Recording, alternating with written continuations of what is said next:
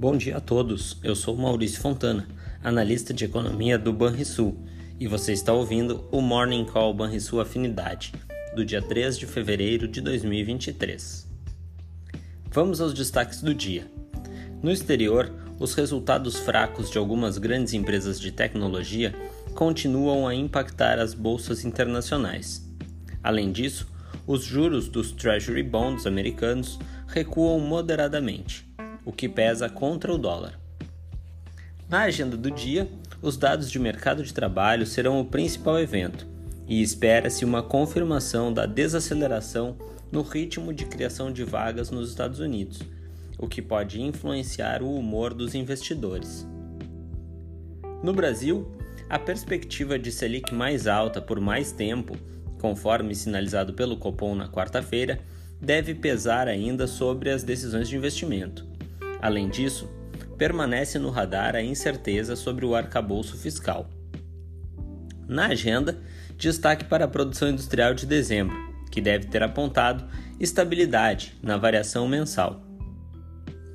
Nos mercados, neste início de manhã, até o momento, o principal índice da bolsa alemã opera em queda de 0,70%, enquanto o índice futuro do SP 500 nos Estados Unidos registra perdas de 0,85%.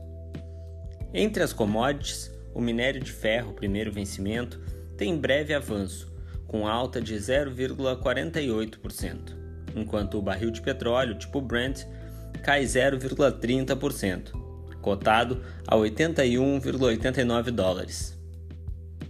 No mercado de soja, um indicador financeiro das cotações do grão no exterior tem alta marginal de 0,20%.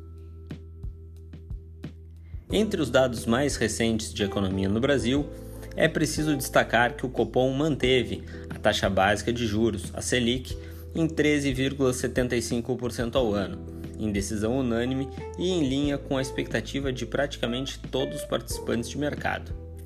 Conforme era esperado, comunicado da decisão mostrou que o comitê segue preocupado com os riscos fiscais e trouxe alterações relevantes para sinalizar a apreensão da autoridade monetária com o aumento recente das expectativas de inflação, sobretudo para prazos mais longos, sugerindo que a taxa Selic deverá ser mantida no atual patamar por ainda mais tempo do que se esperava. No exterior, o Comitê de Política Monetária do Banco Central Americano decidiu elevar a taxa básica de juros para o intervalo entre 4,5% e 4,75% ao ano, reduzindo o ritmo de elevação de juros para 25 pontos base, conforme era largamente esperado. O comunicado trouxe poucas novidades, mas viu-se que a autoridade monetária reafirmou que continuará a elevar sua taxa básica de juros porém indicando que, ao avaliar essa extensão, e não mais o ritmo, de aumentos futuros, levará em consideração o aperto acumulado, as defasagens com que a política monetária afeta a atividade econômica e a inflação e a evolução do ambiente econômico-financeiro. Ou seja, o Fed descartou uma interrupção no ciclo de ajuste monetário por enquanto e que manterá o ritmo de elevação de juros em 25 pontos base na próxima reunião, mas aliviou marginalmente suas indicações de extensão do ciclo. Já na zona do euro, o Banco Central Europeu subiu suas taxas de juros em 0,5 ponto percentual, como era esperado pelo mercado, e ainda indicou que pretende realizar uma nova alta de igual magnitude em março e que o ajuste monetário não deverá parar por aí. Além disso, o Banco Central Europeu confirmou que começará a reduzir o seu balanço em março, ao ritmo de 15 bilhões de euros por mês, pelo menos até junho. Você ouviu o Morning Call Banrisul Afinidade, com as informações mais relevantes sobre economia e investimentos no início do seu dia. Bons investimentos a todos!